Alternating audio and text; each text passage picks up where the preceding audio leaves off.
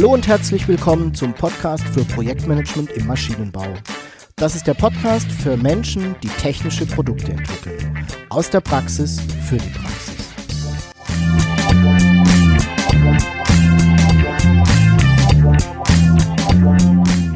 Mein Name ist Jörg Walter. Ich bin Ingenieur und arbeite als Berater, Trainer und Coach im Projektmanagement für technische Projekte.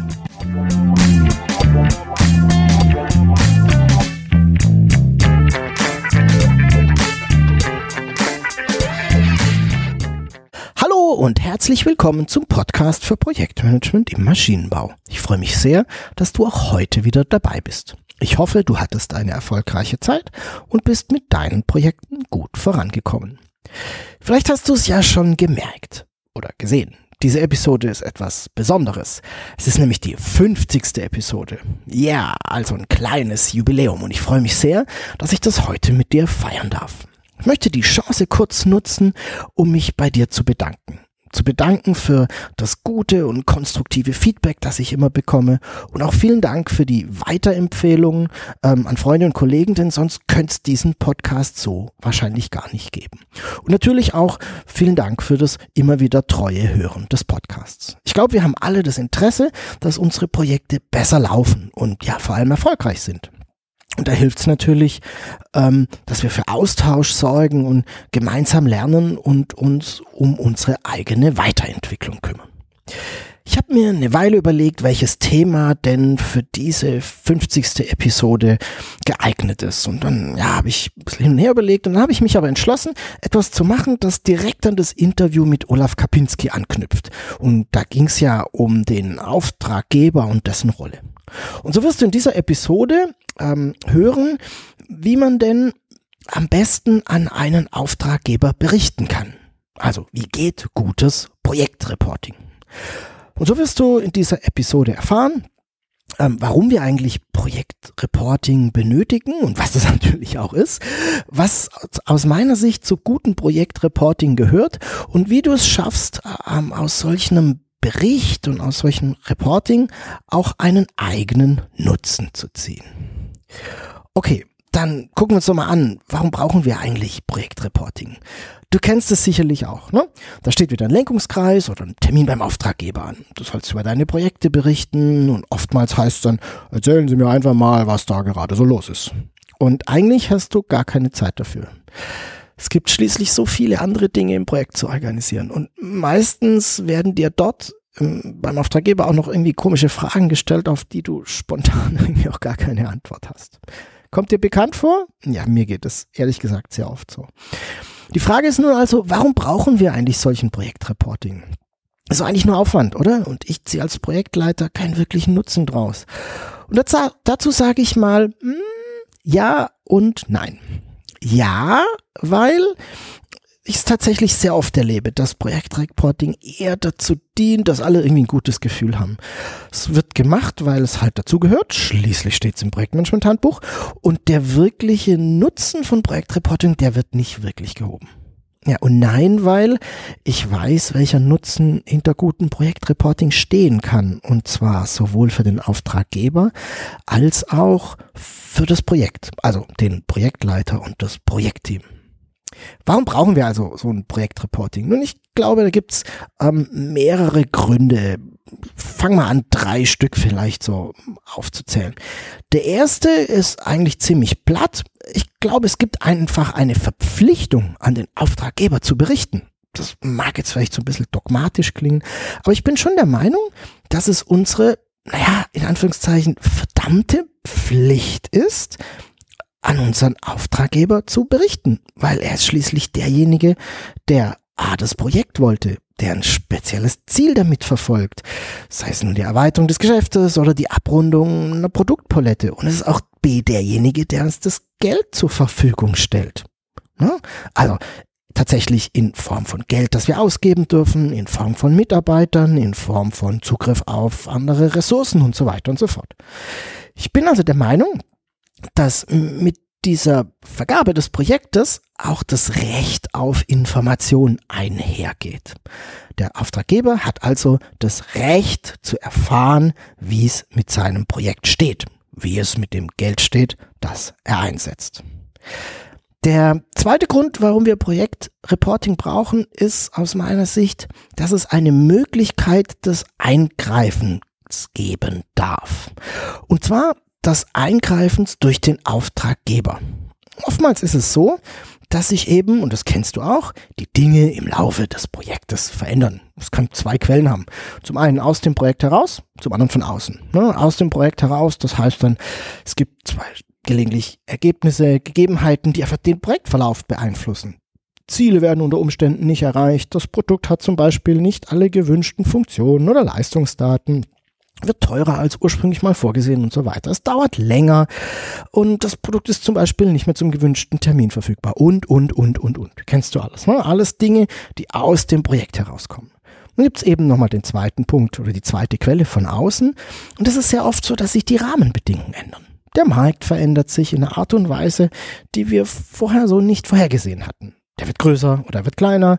Ein Wettbewerber kommt hinzu mit einem ähnlichen Produkt ähm, auf dem Markt oder ein Wettbewerbsprodukt, äh, das wir eigentlich angreifen wollen, leistet bei weitem nicht das, was ursprünglich mal versprochen wurde, ähm, sodass sich für uns größere Potenziale ergeben. Also, all das sind Dinge, die unter Umständen, nicht immer zwingend, aber unter Umständen ein Eingreifen in das Projekt nach sich ziehen können. Da können dann Ziele verändert werden, da können zum Beispiel auch weitere Budgets freigegeben werden, da können zusätzliche Mitarbeiter eingesetzt werden oder manchmal, so hart es dann auch ist, werden Projekte einfach abgebrochen und eingestampft. Dieses Eingreifen ist aber nur möglich, wenn der Auftraggeber und das Projektteam bzw. der Projektleiter immer wieder miteinander reden und sich austauschen. Und das kann eben sehr gut im Rahmen des Projektreportings erfolgen. Es gibt noch einen dritten Grund, warum wir aus meiner Sicht Projektreporting benötigen. Und das ist, dass wir Entscheidungen herbeiführen können.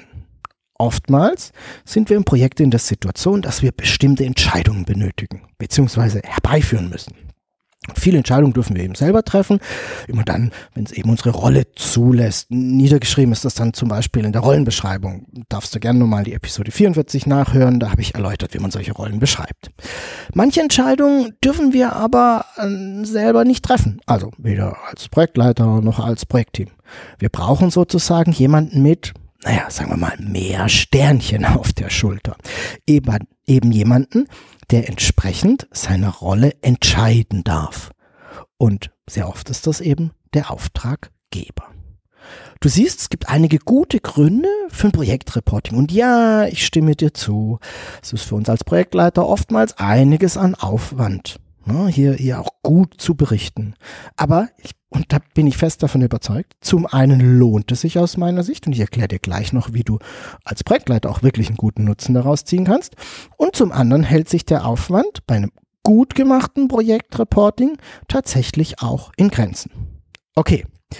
Kommen wir mal zum nächsten Punkt. Was gehört denn nun also zu einem guten Projektreporting dazu? Woran erkenne ich ein gutes Projektreporting oder welche Eigenschaften hat es? Ich versuche mal so ein bisschen aufzuzählen, was mir denn für ein gutes Reporting wichtig wäre, was mir dazu einfällt.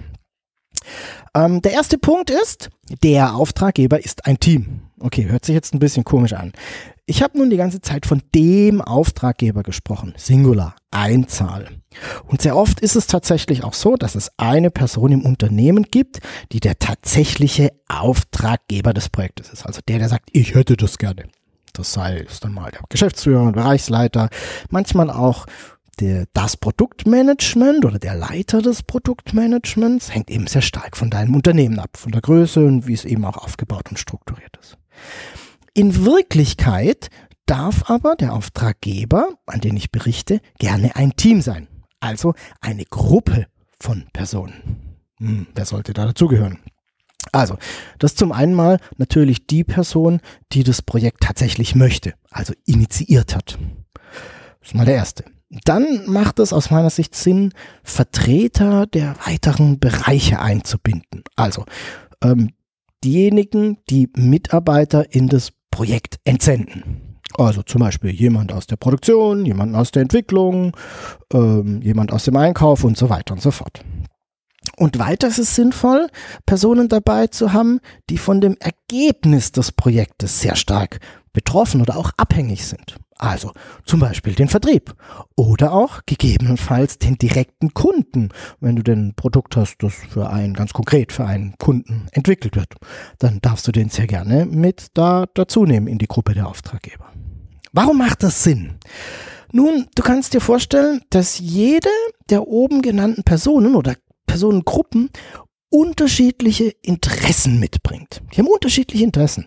Die Produktion möchte Produkte, die möglichst einfach und kostengünstig herzustellen sind. Die Entwicklung möchte die neueste Technologie integrieren und im Vertrieb sind bestimmte Funktionen und Leistungsdaten wichtiger als andere. Und ganz oft ist es so, dass auch dem einen Vertriebler ähm, da eine andere Meinung hat als der andere.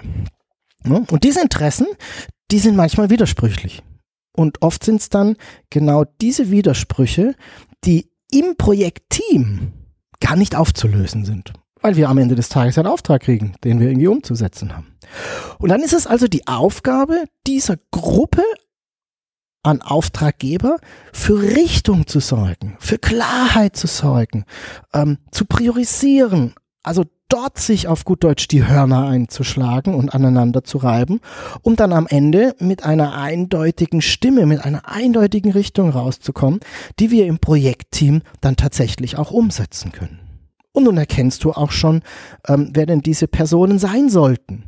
Sie sollten nämlich idealerweise aus der Leitungsebene kommen und entsprechend auch mit den ja, entsprechenden Entscheidungskompetenzen ausgestattet sein. Sonst wird es eben schwierig, hier einen Gleichklang und Einigkeit herzustellen.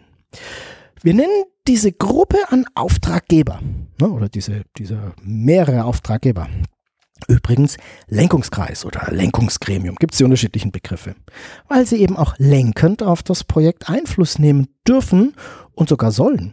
Und es ist nämlich dann zusätzlich auch noch sinnvoll, so eine Art, boah, ja, wie soll ich sagen, Sprecher festzulegen. Also jemand, der diese Gruppe moderiert und koordiniert und im Zweifelsfall auch mal das letzte Wort hat. Also die erste Sache, an der ich gutes Projektreporting erkenne, der Auftraggeber ist ein Team. Die zweite Eigenschaft, die ich da gerne dazu zählen möchte, heißt Regelmäßigkeit.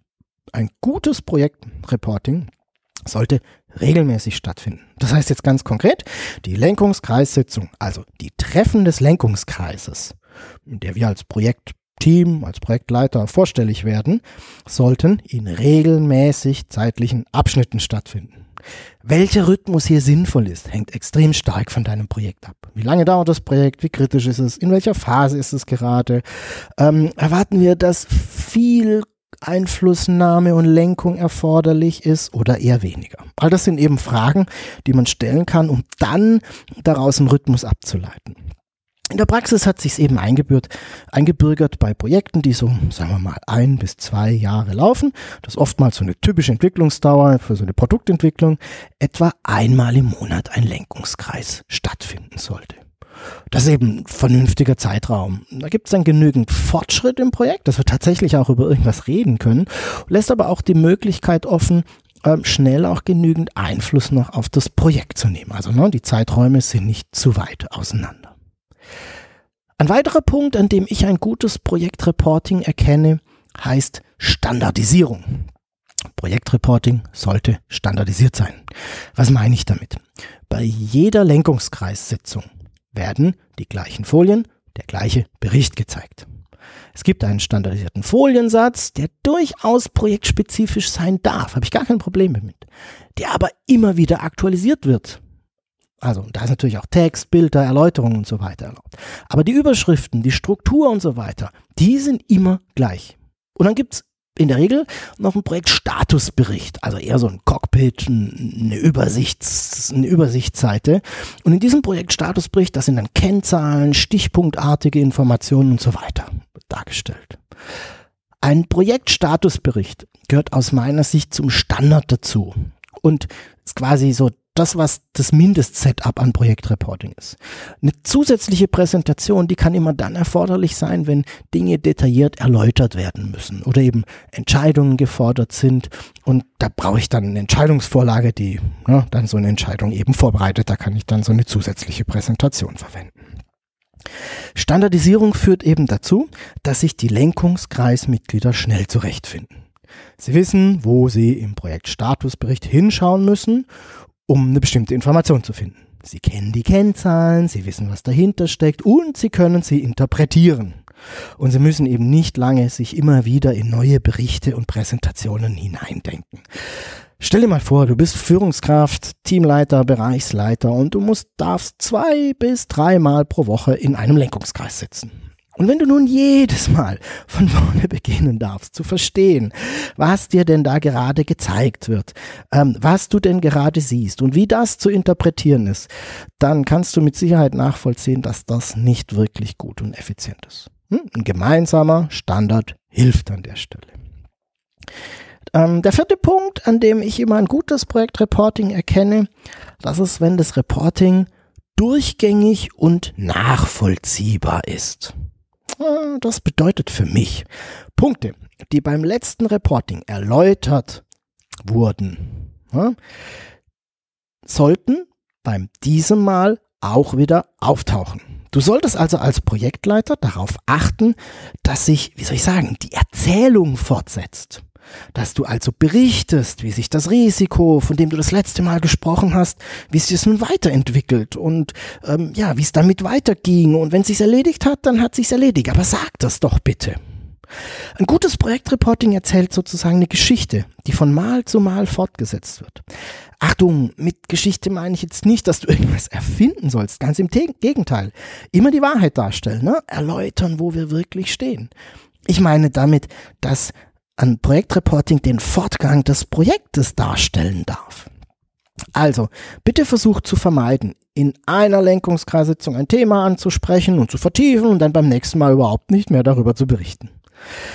Da wird sich, werden sich die Lenkungskreismitglieder verwirrt zeigen und im schlimmsten Fall, wenn sie nämlich aufpassen und mitdenken, werden sie auch verärgert sein. Und das kann, glaube ich, keiner wollen.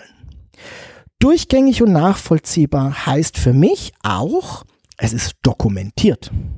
Für jede Lenkungskreissitzung sollte es ein Protokoll geben, inklusive aller Entscheidungen, die da getroffen wurden. Und die jeweilige Präsentation und der Projektstatusbericht sollten archiviert werden, sodass wir immer in der Lage sind nachzuschauen, was denn zum Beispiel im Lenkungskreis vor einem Jahr besprochen und auch entschieden wurde der letzte Punkt, und da habe ich eben schon mal so ein bisschen ähm, das angerissen und eigentlich setze ich es voraus, ich möchte es aber zum Abschluss nochmal betonen, ähm, ein Projekt, gutes Projektreporting sollte ehrlich sein. Und das gilt sowohl für das Projektteam und den Projektleiter als auch für die Lenkungskreismitglieder. Berichte ehrlich über den Stand deines Projektes über das, was passiert ist, was funktioniert hat, was nicht funktioniert hat, über Fortschritte und Rückschläge, über Risiken und so weiter und so fort.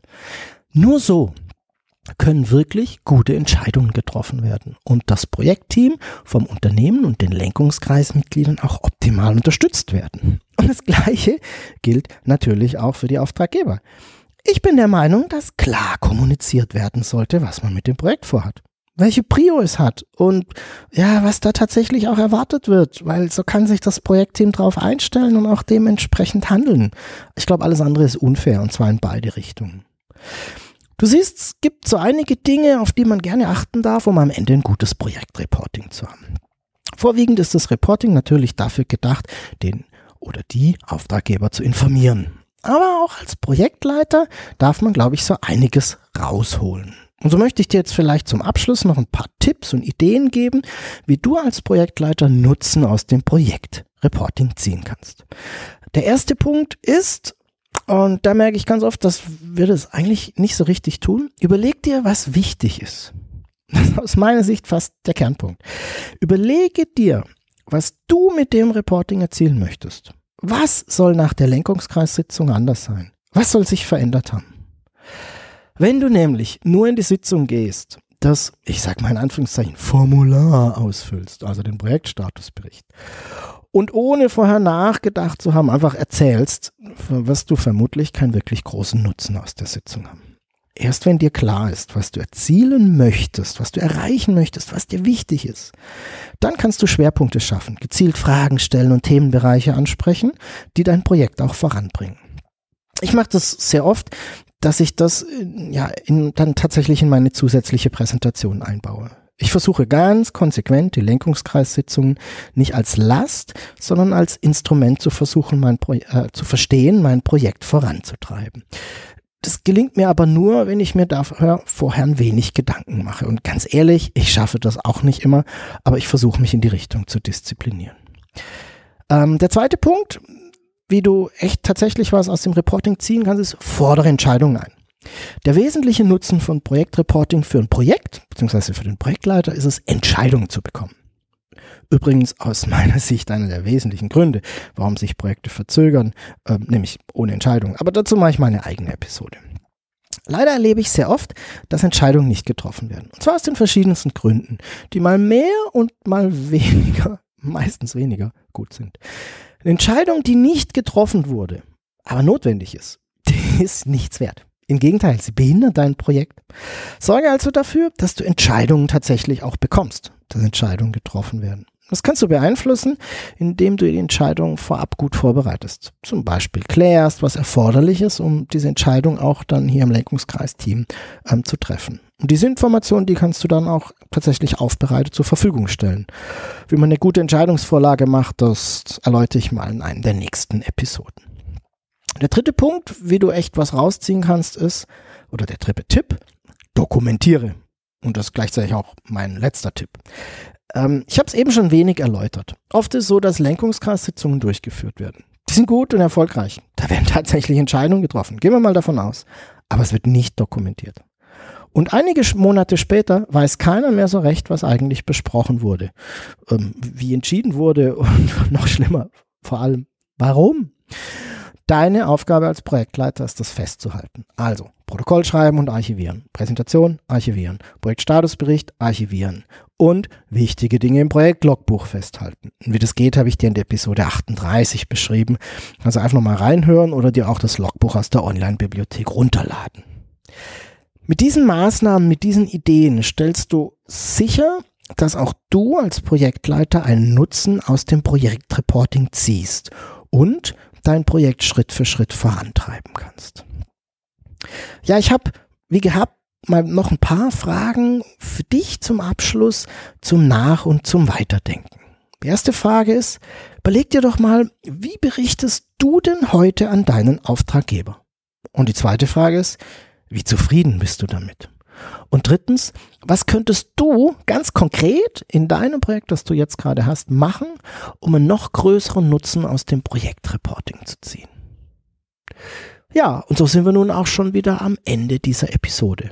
Ich hoffe, ich konnte dir ein wenig ja, unterstützen, besser zu verstehen, wie gut das Projektreporting funktioniert und ich hoffe, du ziehst vielleicht den kleinen Nutzen daraus. Alle wichtigen Informationen findest du wie immer in den Shownotes der heutigen Episode. Dieses Mal ist das unter projektmanagement-maschinenbau.de slash pmmb50. PMMB 050. Dort findest du auch die Links zur Episode 44, in der ich erkläre, wie Rollen im Projekt beschrieben werden und zur Episode 38, in der es um das Projektlogbuch geht.